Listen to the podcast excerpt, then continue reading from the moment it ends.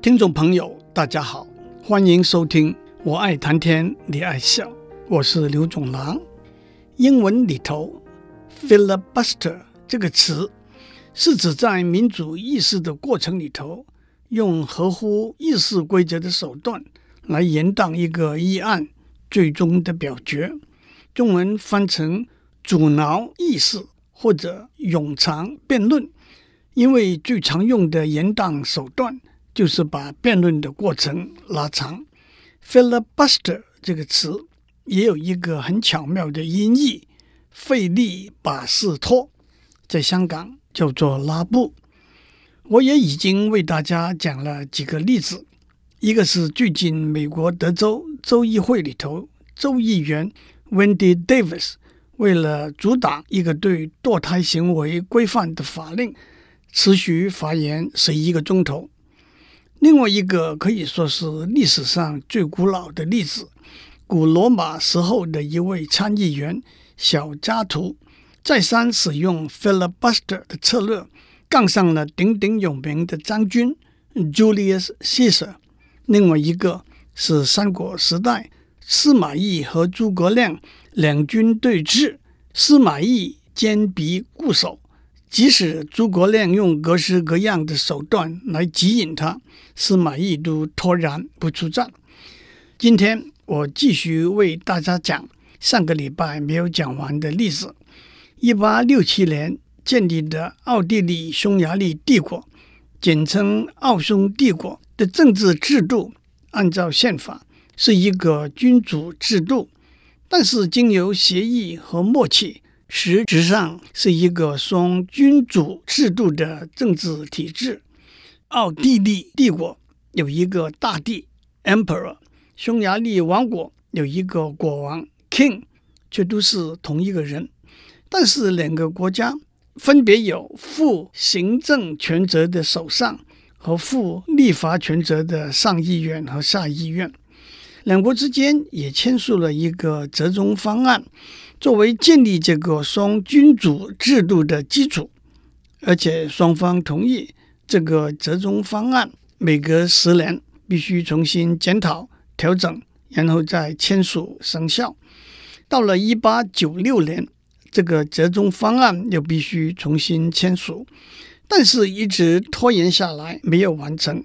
双方同意延长一年，以一八九七年年底为期限。奥地利的下议院有四百二十五位议员，首相贝丹尼为了要掌握多数，好让折中方案顺利通过，就和一个拥有六十席议员位置的青年捷克党做了一个交换。贝丹尼会提出一个法案，规定在青年捷克党议员们所代表的地区，除了原来的德文之外，还加上捷克文。作为正式的官方语言，这可引起了许多说德文的民众强烈的反感，甚至上街游行暴动。不过，在下议院里头，反对这个法案的议员是少数，因此少数派的议员就想到用冗长辩论这一招来延宕折中方案的通过。目的是借此强迫首相贝丹尼撤回这个加上捷克文作为官方语言的方案。一九八七年十月二十八日早上，下议院开议，晚上八点四十五分，少数党议员莱夏博士取得发言权，他一口气讲了十二个钟头，整个会议拖了一共三十七小时。折中法案还是没有获得表决通过的机会。接下来，下议院决定休会一周，让大家冷静下来。复会之后，多数派和少数派之间先是互相对骂，后来终于打起架来了。可是，折中法案还是无法通过。到了十一月底，多数派想出他们认为是非常天才的解套的怪招，一如过去。两派的议员在众议院里头吵闹争辩，慷慨激昂，坐都坐不住就站起来指手画脚，推推拉拉。这个时候，多数派的一位议员冯根海伯爵大步迈进来，读出手上拿着的一张纸，上面写的提案。在喧闹之中，主席宣布对这个提案投票表决，赞成的站起来，反对的坐下来。在许多人还没有反应过来以前，主席就宣布站着的人占多数，冯根海伯爵的动议就算通过了。在历史上，这就叫做冯根海条款。冯根海条款赋予下议院主席对议员停权的权利。如果一个议员经过两次警告之后，还是继续扰乱议事程序的行为，主席有对他停权三天的权利，而且经由投票通过，停权的时段可以增加到三十天。冯根海条款同时赋予主席动用警卫的力量来维持会议的秩序。政府以为有了冯根海条款，就马上可以堂而皇之的把折中方案通过，以为反对派只能够乖乖的静坐在位置上，接受政府派压倒反对派的投票。可是事情的发展并不如想象那么平顺。第二天下议院开议的时候，每一个议员都到场了。当主席和副主席从侧门进入会场之后，还没有坐定，鼓噪的声浪就越来越大，越来越猛。主席坐下来，要求大家安静下来，遵守规矩。可是没有人听得到，也没有人肯听他的话。接下来，一群反对派的议员。涌向主席台，把主席桌上的文件抓起来乱丢，连主席习惯用来维持秩序那个铃也不能幸免。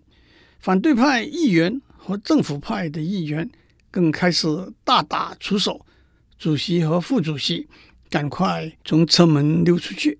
这个时候，六十个穿着制服的警察进来，冷然无情地把反对派的议员。一个一个制服，拖到会场外面，用警察的武力来对待民选的民意代表，的确是史无前例。这个事情发生之后，有好几个城市暴动了三四天，政府甚至动用武力来镇压，首相贝丹尼辞职下台。到了十二月，新任的首相图恩伯爵无法平息争议。因此也没有召集议员们复会，因为重新开会也只是突然。公共的意见都认为冯根海条款的通过和使用带来了议会制度和宪法的莫大危机。在奥地利没有办法通过折中方案的同时，匈牙利那边又有他们的争议。匈牙利独立党马上说。折中方案已经失效，匈牙利可以设立自己独立的海关，征收税项。但是自由党担心这个做法会引起对匈牙利经济重大的负面的冲击。经过几个党的协商，他们通过了一个法案，先把原来的经济协议延长一年，再回过头来和奥地利新任的首相图恩协商。达成某一个程度的协议，把折中方案保留下来。不过，随着第一次世界大战的结束，这个奥地利和匈牙利的折中方案也就在一九一八年十月三十一日正式结束了。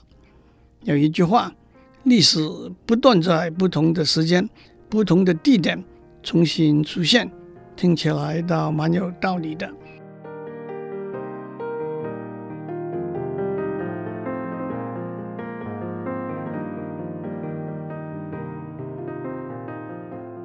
在民主议事的过程里头，开会、提案、辩论、表决、散会是必须按部就班来进行的程序。当然，议事的目的是表决。如果议而不决，就失去了立法的功能；如果决而不行，就失去了行政的功能。因此，对一个法案，持不同意见的党派，必须在表决上面见真章。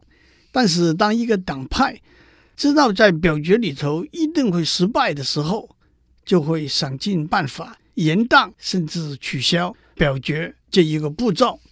很明显的，阻止会议的开始或者中断会议的进行，可以说是釜底抽薪的一个做法。在这里，我们不谈外力介入的做法，例如英国和日本手上有解散议会的权利。在中国近代历史里头，袁世凯在一九一三年十月正式当上总统之后，就在一九一四年一月十日宣布解散国会。我只是要举一些例子，在一个会期甚至单一次的会议里头。参加会议的成员有什么手段可以用来延宕、阻止会议的开始，或者中断会议的进行？当然，这其中最重要的关键就是出席的人数必须达到法定人数。在中外民主历史里头，就有很多有趣的故事了。少数派的议员偷偷躲起来，主席这派警察去把他们押回来开会。会议进行中，少数派的议员偷偷溜出去。一八四零年十二月五日，美国第十六位总统林肯，当时他还是伊利诺州州议员，在州议会会议中，为了阻挡民主党提出的一个议案，连同其他两位共和党的议员一起从在二楼的议会会场的窗子跳下去，目的就是让出席的人数。不能达到法定人数。八月二日，我们的立法院原定在临时会期中处理核四公投案。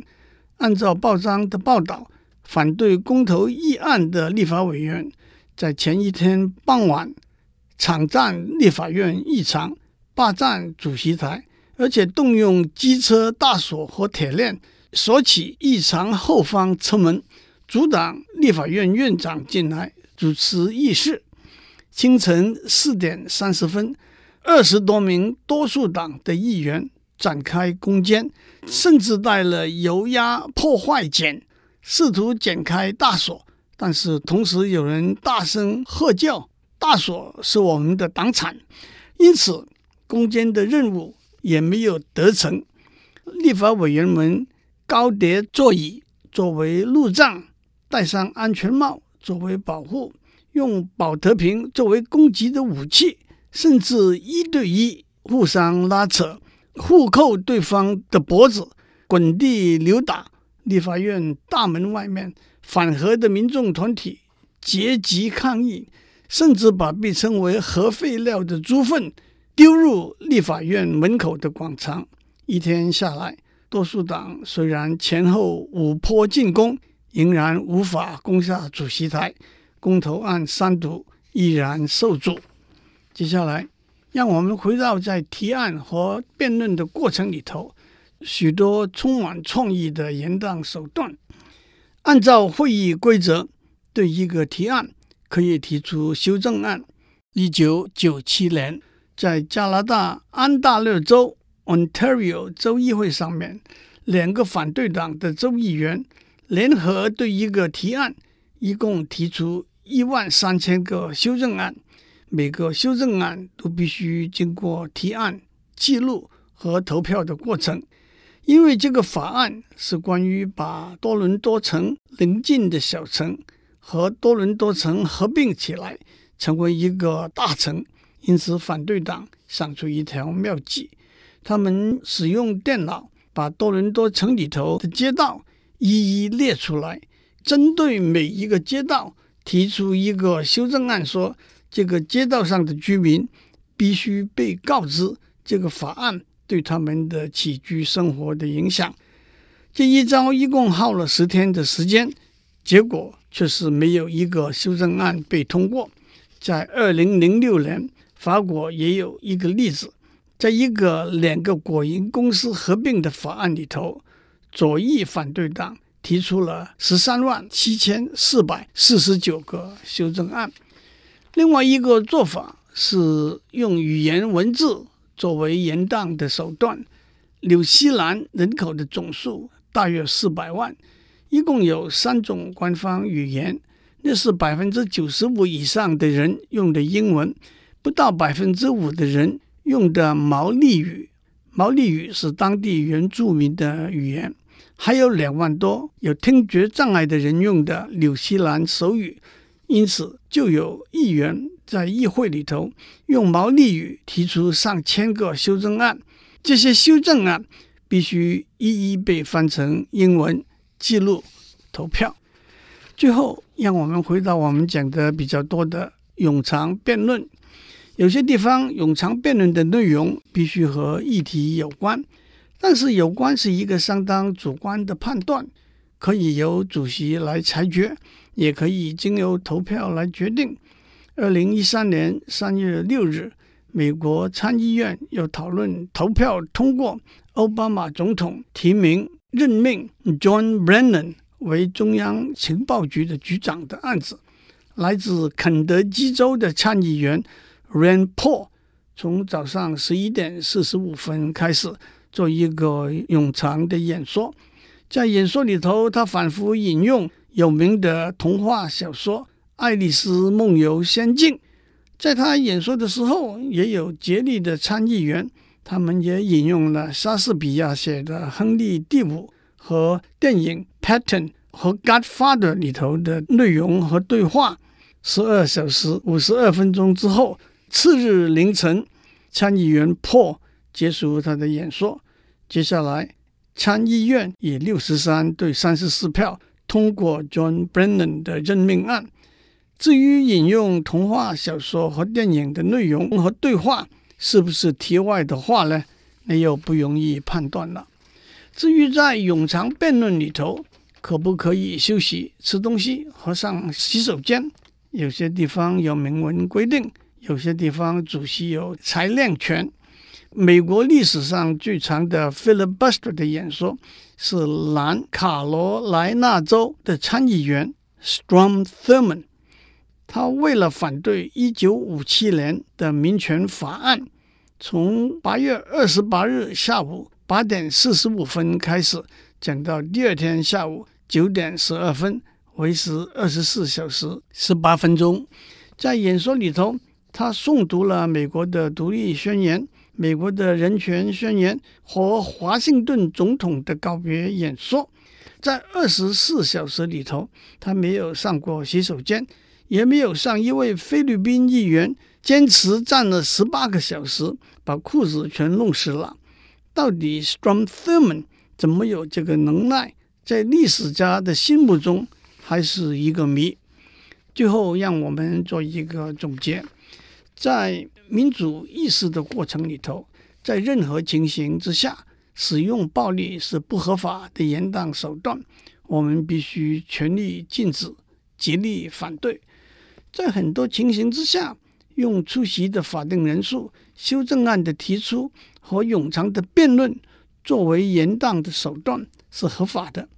因此，一个简单的想法是：既然民主程序就是少数服从多数。我们大可以制定最严密的法规，限制发言的次数、时间和内容，也可以动用警卫的力量来镇压扰乱议事规则的行为。但是，这个想法很明显是一个双面刃，有它的理由，也有它的陷阱。我们说这个想法未尽完美，可以从原则和细节两个层面来说，在原则上。我们真的要这样做吗？在细节上，我们真的可以把细节规划的完全没有漏洞吗？细节我在上面讲了很多，就不再讲了。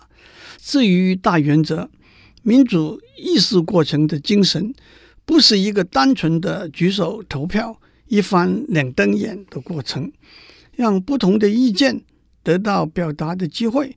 让正反双方互相辩论，借以说服对方；让赢的一方谦卑的、漂亮的赢；让输的一方口服心服的输，是议事过程中相互辩论的功能和目的。更重要的是，在民主议事的过程中，折中和让步是一个不可或缺的精神。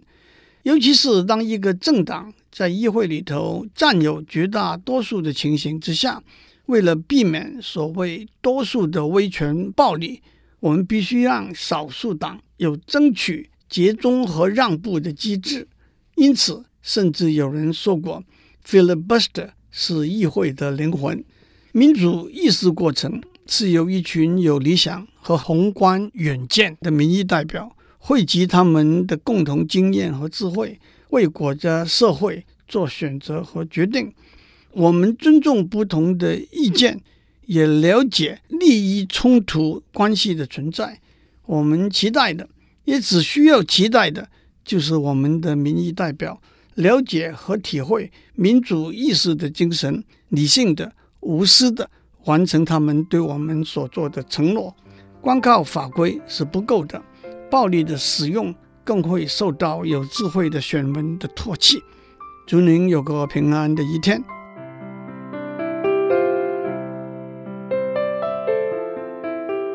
以上内容由台达电子文教基金会赞助播出。